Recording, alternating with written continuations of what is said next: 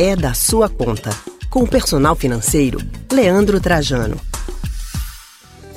Hoje o nosso colunista, o consultor financeiro Leandro Trajano, vai conversar com a gente sobre endividamento. Leandro, boa tarde para você. Boa tarde, Anne. Boa tarde, Raulney. Tudo bem? Tudo bem. Leandro, endividamento é algo que está na maioria das famílias brasileiras, né? Bom, é muito comum que a gente veja hoje em dia, num país como o Brasil, é, pessoas que estão endividadas. Infelizmente, mais de metade da população se encontra nessa situação. E tem dívidas boas e dívidas ruins. Boas são aquelas que as pessoas compram na expectativa de que podem pagar. É um carro, um apartamento que você financia, algo que você está num bom momento da vida e acredita que pode sim fazer o pagamento e está evoluindo. Dívida ruim é aquela que você contraiu devido a empréstimos, à necessidade devido à falta de fluxo. Faltou dinheiro e era a única alternativa.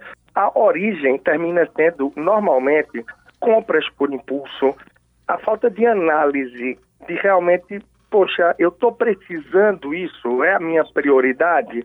Parcelamento, as pessoas terminam por não olhar o valor final, aquilo que vai pesar, mas sim o valor da parcela. E se essa parcela cabe no bolso, termina por assumir. Mas o que leva mais as pessoas a se endividarem? Usar o que não tem é esse grande problema a gente tem um acesso muito fácil ao crédito. E se a gente tiver um pouco mais de consciência para evitar usar e comprar coisas que a gente não tem recurso, que não são prioridades de fato naquele momento, né? Certo, mas se a gente já está endividado, como é que a gente pode sair do negativo? É interessante, porque nessa hora, se você, além da dívida, você se tornou inadimplente, você vai ter que negociar, no caso isso, junto ao cartão de crédito, junto ao seu banco com cheque especial.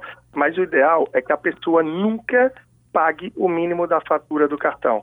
Nunca pagar o mínimo. Porque cartão de crédito e cheque especial são os juros mais altos, os mais selvagens do mercado. Então, se chega ao ponto de você ter comprado algo e não ter como pagar, o ideal é que ainda assim você pague.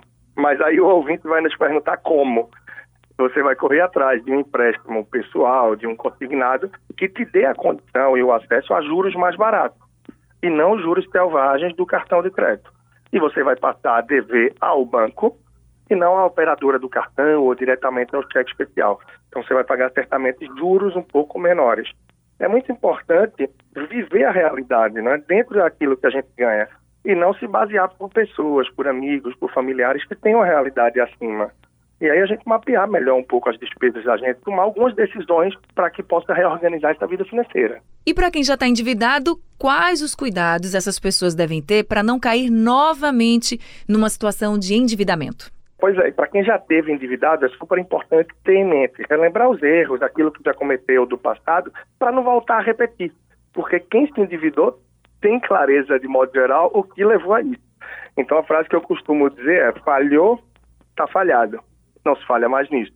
Então não vai ser inteligente eu voltar e cometer aqueles mesmos erros que tinha. Tá certo, Leandro. Obrigada por todas as orientações. Boa tarde para você e até semana que vem. Bom, eu fico à disposição. A gente segue juntos aqui, não é da sua conta. Eu espero você ouvinte na próxima semana para que a gente possa estar juntos aí. Agradeço a Anne, a Haldney e deixo aqui meu contato e minha rede também para quem quiser acompanhar mais de perto o trabalho e dicas, arroba personal financeiro no Instagram. Uma boa tarde a todos os ouvintes e a vocês aí no estúdio.